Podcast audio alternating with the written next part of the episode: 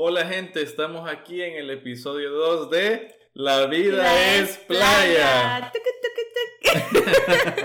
estamos muy contentos por estar aquí con esta hermosa, guapísima mujer. ¿Cómo estás, Aida? muy bien, gracias. ¿Y vos cómo estás? Muy bien, aquí les saluda Edwin, su amigo, su chero, su compadre. Estamos muy contentos en este segundo episodio por todo el, el feedback, todas las buenas vibras que nos han mandado, sobre todo con el hashtag playeros. Eh, muchísimas gracias por el apoyo, la verdad agradecemos mucho a todos nuestros amigos que han estado ahí escuchándonos en nuestro primer episodio. Estuvimos viendo ahí las gráficas hasta llegamos a Irlanda y llegamos a España, Estados Unidos. Estados Unidos y estamos bien felices de poder eh, transportar este pedacito de podcast a otras partes del mundo. Seguimos en esta primera temporada muy muy emocionado, sobre todo con muchísimas cosas que aprender. Espero que lo podamos hacer mejor día a día. De lo que hoy vamos a hablar o lo que queremos hablar es... El 2020. El 2020. Qué año tan, tan difícil, qué año tan feo para muchos, ¿verdad? Es un trago así como semi amargo, agridulce porque la verdad que a pesar de que pues han pasado miles de cosas en este año, pues unas buenas, otras malas, siento que bueno, por lo menos a mí lo que me ha dejado es estar más cerca de mi familia, estar más tiempo con ellos, disfrutar más a mis hijos y a mi esposo, pero también con muchos otros piedritas en el camino que pues sí, verdad, nos han hecho crecer, pero siempre ahí con el traguito amargo.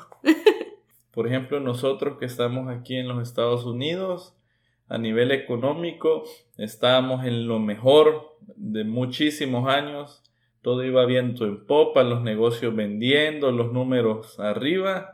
Empezó esto de la pandemia que todo comenzó como una broma.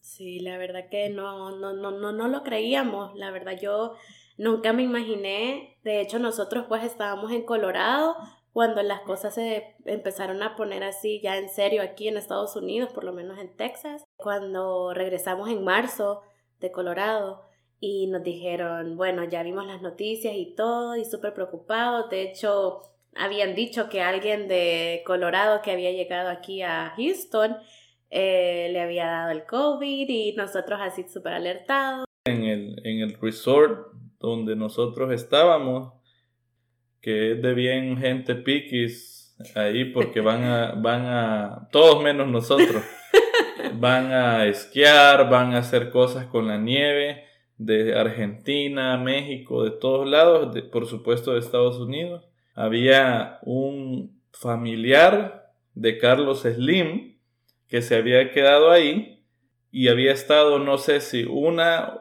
semana antes que nosotros o una semana después y el tipo falleció. Fue una noticia bien famosa en México. Sí. Entonces ahí fue como la primera luz naranja o, luz, de, luz de advertencia, como, hey, ¿qué onda? ¿Qué está pasando? Sí, la verdad que sí nos preocupamos. Luego, pues, eh, vos seguías en el trabajo, todo normal, pero siempre con las precauciones.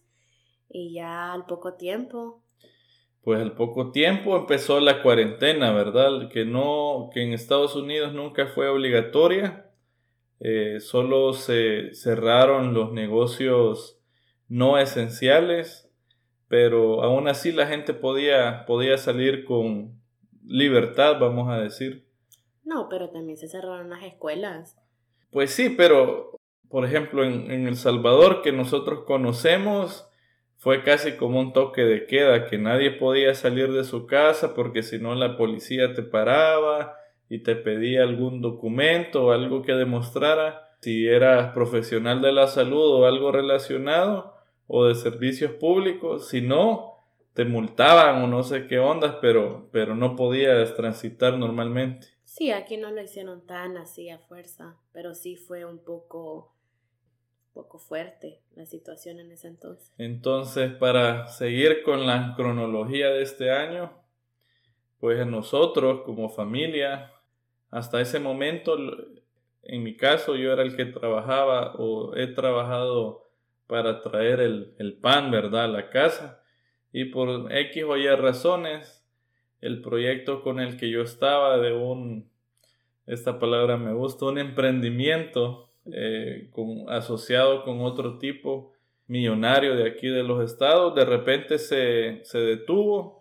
Fue una de esas situaciones que, que ha sido bien, bien difíciles, como un parteaguas, porque en mi mente, a pesar que tengo 29 años y yo te lo mencionaba a vos, yo decía, no, con esto ya me, me rayé, hago bien mi trabajo y me retiro, ¿verdad? Entonces, eh, al principio fue bien difícil, yo soy de las personas que nunca pierdo el sueño, nunca me preocupo de la vida, sino trato tener esa actitud que la vida es playa siempre, pero ha sido, no sé si la palabra es difícil, pero sí, yo creo que a todos cuando nos tocan el bolsillo es cuando sale tu, tu verdadera identidad.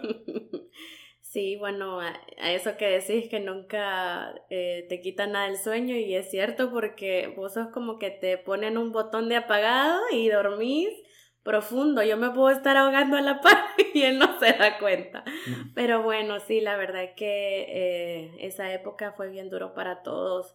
Al principio de la pandemia creo que muchos, muchos, muchas personas perdieron su trabajo. Yo trabajaba poco, era un part-time eh, iba a escuelas, a clases de español, pero igual, pues ya nadie iba a las escuelas, perdí ese pequeño trabajito que tenía, que era como, pues otra entradita pequeña de trabajo, pero igual me gustaba porque podía yo em, despejar la mente, pues no pasar encerrada en la casa o con los niños todo el tiempo, pero sí fue un poco difícil, la verdad, que pensar que no íbamos a tener ese sostén, o sea, nadie espera que de la noche a la mañana eh, le quiten su trabajo y pues como dice Edwin, le toquen a uno el bolsillo. Pero nosotros siempre en mente con proyectos eh, decidimos que íbamos a salir adelante de esta y que era tiempo de que nos pudiéramos nosotros independizar. y bueno, eso, eso lo vamos a, a compartir en otro, en otro podcast un poco más, más profundo para aquellos que ustedes tienen esa idea en mente de no, pues ya necesito tener un trabajo propio o, ya estoy harto de, ser un empleado, o a veces no harto, pero sabemos que en Latinoamérica, eh, sobre todo, también Estados Unidos, pero, pero más en, nuestros países, no, no, te valoran tu trabajo eh, como profesional o teniendo un oficio que en cualquier otro lado te pudiera dar una vida más digna. Eh, como te digo, vamos a, vamos a, dar algunos tips o algunas cosas que nos han servido a nosotros para ser empresarios o pequeños empresarios y tal vez esto te puede hacer como el que vos que nos estás escuchando un empujoncito más a pensar de que pues quien no se avienta a la piscina no aprende a nadar. No, sí, la verdad que esperamos que, bueno, con esto que acabamos de decir, ustedes piensen también de que por mucho que uno esté abajo, uno siempre puede alcanzar y llegar sus metas, subir y alcanzar la montaña. Eh, no es fácil, nadie dijo que iba a ser fácil. Si uno se pone en mente, se propone, las cosas se pueden lograr. Entonces, continuando con este 2020, ¿qué más cosas han pasado ahí? no, no solamente a nosotros, sino en Houston, en Estados Unidos, en El Salvador. Bueno, no sé si me estoy viniendo muy abajo, pero aquí hubo cambio de presidente. No, no, no es irte abajo, pero sí, también nos afecta, nos afecta. No, irme muy abajo en relación a la cronología, pues, o sea, porque eso recientemente ha pasado, pero igual, o sea, ha, ha cambiado muchas cosas, ha cambiado cómo la gente piensa, uno ahora se da cuenta que creo que con todo el estrés que la gente está pasando en sus casas, está más metido en eso de la política, pero bueno, esa es una de las tantas cosas que han pasado ahorita. Para quienes no saben o quienes no están realmente enterados, y tampoco es que tienen que quebrarse la cabeza para aprender esto. En los últimos casi cuatro años, Donald Trump, que es muy querido por nosotros, ¿verdad? querido, eh, ha sido el presidente de Estados Unidos y, y ahorita en las elecciones en noviembre Biden ganó, mucha gente piensa que no va a ser un buen presidente por sus ideas comunistas o, más, o con sus programas sociales, pero al final del día no importa qué, qué político o qué cosas estén a nuestro alrededor, yo creo que, que todo depende de nosotros. Sí, yo la verdad soy, yo prefiero la política dejarla a un lado porque la verdad que ni me conocen ni saben quién soy y yo para ponerme a defender un punto de vista, o sea, yo hasta, yo soy de las que hasta no ver, no creer. Así que bueno, ese era un tema que nada más quería yo explicar que había pasado. Pero otra de las muchas cosas que ha pasado es que ahora uno tiene que andar con máscara en todos lados, ¿no? Imagínate, ¿quién en su sano juicio, incluso yo creo que hasta en las películas estas que, que se mueren todos y que quedan solo dos, tres pelones. Pero ni ahí usan eh, máscara. ni usan máscara, ¿verdad? Y según están en, una, en un estado de infestación y que los zombies los o los eh, aliens han destruido el mundo, eh, ¿verdad? Aún así no, no hay películas con, con mascarilla. Con mascarilla. Sí, no, no era de imaginárselo tampoco, era algo que no se esperaba en este 2020, andar con mascarilla, eh, se acabó el papel higiénico, se acabaron las, las wipes de desinfectantes, las, toallitas desinfectantes, el sanitizer, el antibacterial, tantas cosas que yo me acuerdo la gente iba al supermercado y salía con todo ese montón de cosas y ya cuando uno iba pues un poco más tarde ya no, no, encontraba nada. No, este año ha sido diferente, no quiero decir difícil, pero ha sido diferente para todos, tanto como familia, personal, eh, como las personas cercanas a nosotros hemos visto. Hubo, eh, hablando de lo mismo que ha ocurrido, tres de cada diez personas perdieron su trabajo aquí en Estados Unidos. Difícil, ha sido difícil. Pero bueno, como aquí solo estamos para hablar de buena onda y de cosas buenas, ya que estamos en los últimos semanas del año, ¿Qué cosas también, démosle la vuelta a la tortilla, eh, qué cosas te han gustado de este 2020 o qué, qué has aprendido? Bueno, una de las cosas que me gustaron, ya lo mencioné, fue estar con mi familia, pero también la oportunidad de poder estar con mis amigas más cercanas, de disfrutar con ellas, pues nos veíamos, ¿verdad? Siempre con las precauciones debidas, sabiendo de que, pues si una estaba enferma, vea nos iba a dejar saber, pero no, la verdad que eso es una de las cosas que me ha gustado. También hemos tenido la oportunidad, a pesar de lo que nos ha pasado, tuvimos un viaje a Florida, eh, tampoco no nos lo esperábamos, pero nosotros somos así de, de impulsos. Bien, espontáneos, la palabra. Espontáneos. Ese fue un viaje que disfruté muchísimo con mis hijos y mi esposo. Fuimos a Destin y fuimos a visitar a mi familia con la que estuve en Florida, en Naples. Eh, bueno, vi a, mis a mi prima y a mi tía y a mi tío. Y la verdad que fue bonito porque después de 10 años yo no lo veía.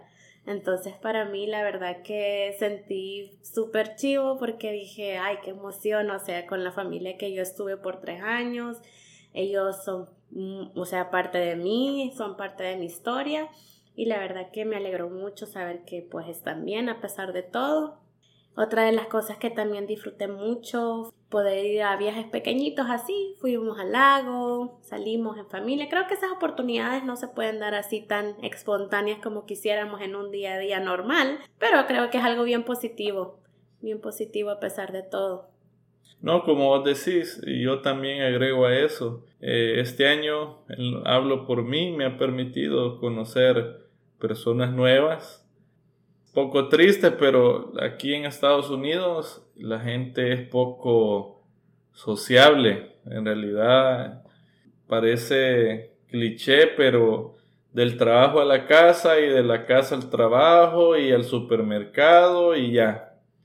No sé si es porque vivimos la vida más rápido o porque pues no tenemos a todos nuestros familiares aquí, así que esas reunioncitas de día domingo irte a echarte las pupusas o, o, los tacos o visitar a tu abuela, tus primos, tus tías, sentarte con ellos, hablar, reírte, no, no es algo que suceda muy común aquí.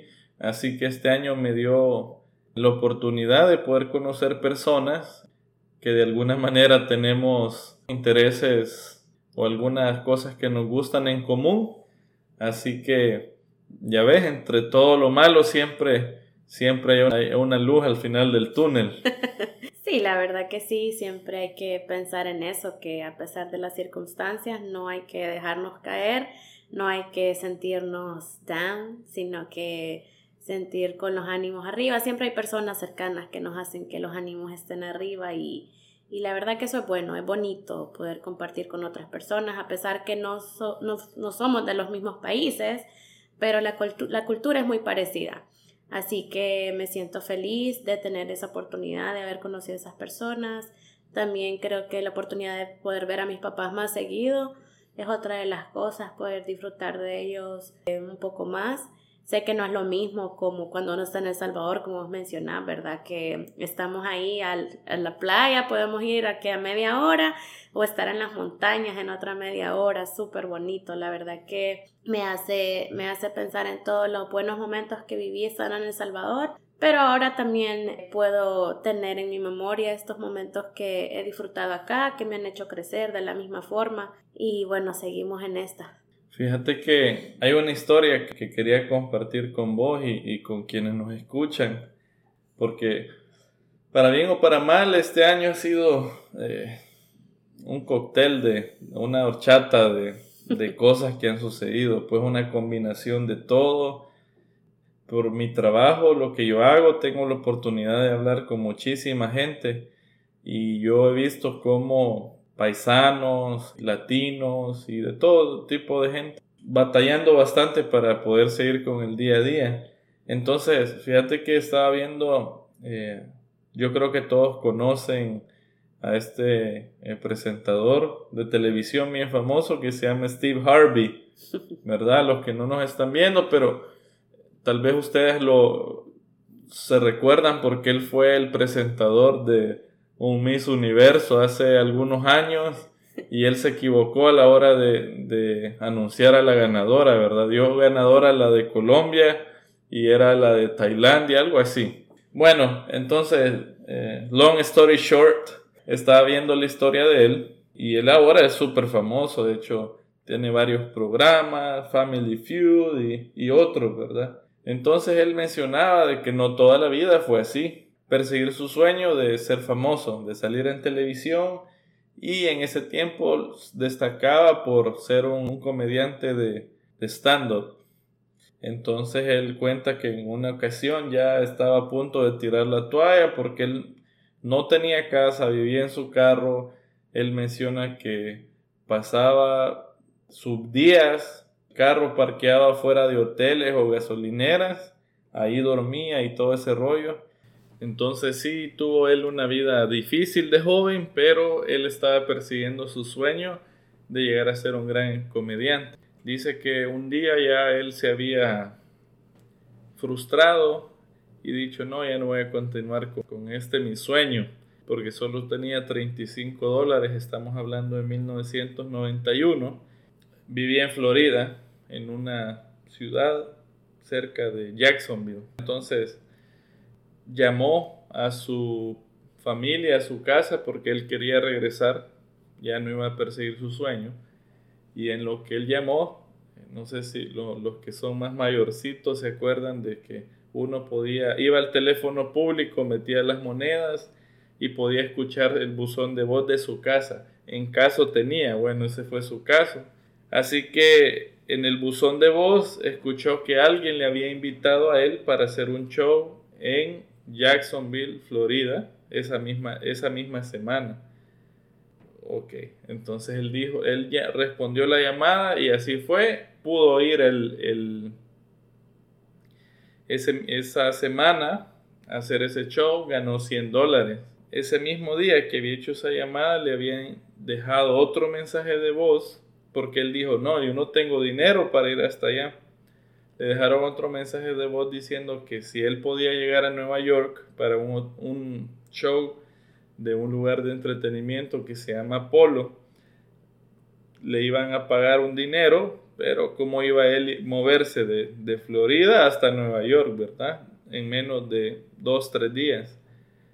Para no hacer más larga la historia, pudo ir a Florida, ganó 100 dólares, lo hizo tan bien que ganó otros 200 dólares la siguiente noche, pagó un ticket de avión con 100 dólares de ida y regreso de Jacksonville hasta Nueva York y estando en Nueva York, esa misma noche se presentaron Jamie Foxx, Dwayne Johnson, mejor conocido como La Roca, entre otros, que para ese tiempo no eran nada populares.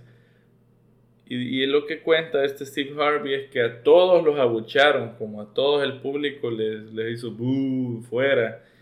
Entonces él era el último, él era el último y él dijo, bueno, ya, si ya los abuchearon a todos, me van a abuchear a mí. Así que el men llevaba preparado unos chistes y barrió el escenario. Toda la gente se carcajeó, se carcajeó, se carcajeó. Al final de la noche le dijeron, ok, toma, ganaste 750 dólares. Y así, poco a poco, a, las semanas después lo volvieron a invitar. A los meses después le dijeron, hey, ¿sabes qué? Quiero que vengas a, a abrir un show, que tú seas el presentador. Y luego, menos de un año, él llegó a ser el presentador del programa este Apolo durante ocho años en televisión. Y ahora es una marca, pues esos grandes dientes y el bigote y el moreno pelón, ¿quién no lo conoce? Entonces, ¿por qué comparto esta historia que a mí me gusta o vale la pena aprender de esa experiencia? De que siempre que vamos a sentir que tiramos la toalla, y en este caso el 2020 nos ha dado motivos para tirar la toalla, ya sea por algún negocio que no nos fue muy bien porque necesitábamos de gente y por el COVID ya no llegó, trabajos perdidos, eh, de repente nos queríamos poner fit en el gimnasio, pero ya no pudimos ir porque estaban cerrados y muchas otras razones. Eh, siempre hay que ver a esta gente exitosa, reflejarse en ellos y pensar, bueno, ¿qué los ha hecho diferentes a ellos de nosotros? Y la respuesta es nada, ¿verdad? Claro que sí, la verdad que muy interesante esa historia, como ver que como él pues se quería, ¿verdad?, tirar todo y de repente pues él dijo, bueno, voy a tomar la oportunidad, voy a agarrar el toro por los cuernos, como quien dice, y así es, así de eso se trata la vida, de agarrar el toro por los cuernos y, y aventarse oportunidades que uno cree que a lo mejor no van a, a ser satisfactorias, pero sí, eh, a mí me ha tocado vivirlo, eh, tengo, bueno, tenemos nuestra pequeña empresa, también tengo otra pequeña empresita que se llama Happy Place y que ha ido subiendo poquito a poco. a veces yo digo, no, ya para qué, no vamos a continuar, pero pienso que todavía todo aquí, todo son oportunidades. Así que las oportunidades hay que tomarlas cuando entran ahí por la puerta y bueno, a, ver cómo sigue esto de la vida y del 2020 a, a no rendirse y no dejar que nos sofoque la idea de pensar o sea, todo lo que está pasando en el mundo, ¿verdad? Entonces, Aida, para ir finalizando sobre este tema, estamos cerrando el 2020 con un broche de oro que es este podcast, pero ¿cuáles son tus expectativas o tus metas para el 2021? Bueno, muy buena pregunta. Tengo en mente seguir creciendo en lo profesional, que este podcast sea un éxito, en la familia, seguir siendo unidos. Yo realmente doy gracias pues a Dios porque tengo una familia hermosa, tengo un esposo que siempre me ha apoyado y unos hijos que pues son medio chucky, pero, pero la verdad que me siento afortunada de tenerlos y, y la vida me ha dado unos papás que también nos han apoyado bastante desde que vinimos aquí a Estados Unidos y pues seguir creciendo amistades, amistades sinceras, y relaciones que podamos seguir construyendo a lo largo de este camino. Así que en lo profesional quiero seguir creciendo también. Y bueno, ¿y los tuyos, Edwin, cuáles son? Bueno, los míos son seguir con este podcast, seguir creciendo, eh, cultivándose, cultivándome, ¿verdad? Como, como persona, leer más, ser más humano. También una de las metas que, que me he propuesto es ser más cercano con esas personas que en algún momento de mi vida han sido amigos o, les tengo mucho cariño, llamémosle compañeros de escuela, familiares no tan cercanos, un mensaje de WhatsApp, eh, una llamada, un texto, ser más, expresar más el cariño, ¿verdad? Eh, yo pienso que esto de las redes sociales también es un arma de doble filo porque tenemos tanta gente en nuestras redes sociales, pero a la vez hemos perdido comunicación con ellos también, así que esa es una de las metas que yo quiero tener eh, día a día. Y diciendo esto, no quiero o no queremos dejar de invitarles a ustedes en los comentarios, ya sea que nos estén viendo a través de YouTube, que hoy sí aparecemos en, en, vivo y a todo color, o en Facebook o en, en Anchor y todas las plataformas, que nos dejen su comentario con el hashtag el 2020 y por supuesto... Playeros. Ajá, a los Rikitix. Eh, que nos pongan cuál es su expectativa o cuáles son sus metas para este 2021. ¿Qué es lo que ustedes quieren hacer de diferente el 2021? Los vamos a leer y vamos a compartir algunos de sus comentarios en nuestro próximo podcast. ¿Algo más que quieras agregar, Aida? Nada, muchísimas gracias de nuevo, como lo dije al principio del podcast, muchísimas gracias por el apoyo, esperamos seguir creciendo y pues claro, ustedes mándenos sus comentarios, sus puntos de vista, para eso estamos, para apoyarnos y para seguir creciendo, tomamos todas las ideas que ustedes tengan, queremos que ustedes sean parte también de este podcast y que puedan compartir con nosotros historias y nosotros poderlas compartir acá también en este mm, en este bonito sistema que se tiene ahora con todo lo nuevo, todo lo tecnológico que hay, ¿verdad? Los estamos viendo y leyendo. Estamos muy contentos de poder estar aquí con ustedes y compartirles un poquito más de nosotros. Gracias por estar aquí. Entonces, la próxima semana, ¿cuál es nuestro tema, Ida? Las tradiciones navideñas. Las tradiciones en Navidad. En Navidad, claro. Va a estar muy bonito ese episodio porque yo creo que hay muchas tradiciones, ¿verdad? En todas partes del mundo, así que vamos a ir a hablar de todo un poco. La comida. La música. La música. Y toda la magia de la Navidad. Así que, como siempre, un gusto estar aquí con ustedes esta semana. Así que recuerden, la vida es playa como una forma de vida. ¡Salud! Adiós.